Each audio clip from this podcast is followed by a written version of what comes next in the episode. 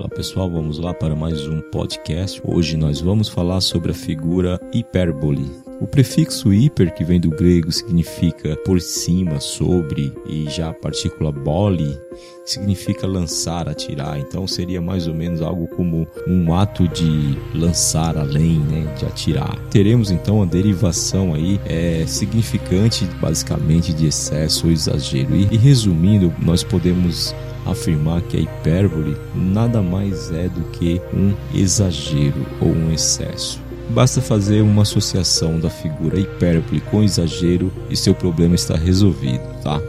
Geralmente, quando os caras pedem algo relacionado à hipérbole, você vai encontrar um uso intencional de uma palavra ou de uma expressão que está trazendo um certo tipo de exagero, seja em relação a si próprio ou em relação a um determinado contexto, né?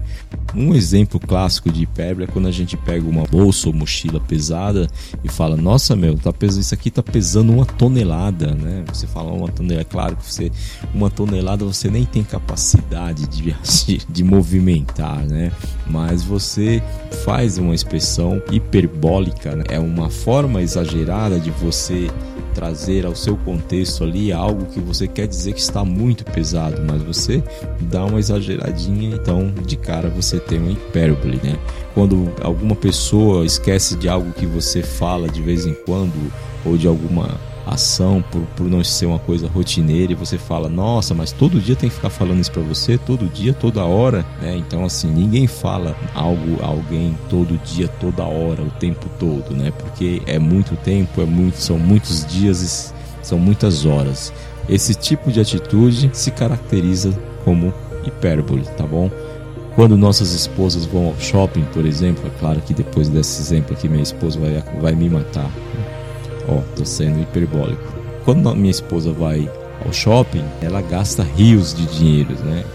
Então essa expressão rios de dinheiro, isso é uma hipérbole, porque é claro que ninguém gasta rios de dinheiro. Então, é, literalmente falando, isso é impossível, apenas de forma figurada, usando então, no caso, uma hipérbole, tá bom?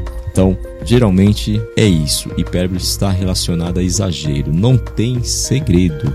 Pense no hiper, veja o hiper como exagero na figura de linguagem que você vai se dar bem. Grande abraço, até a próxima. Valeu, pessoal.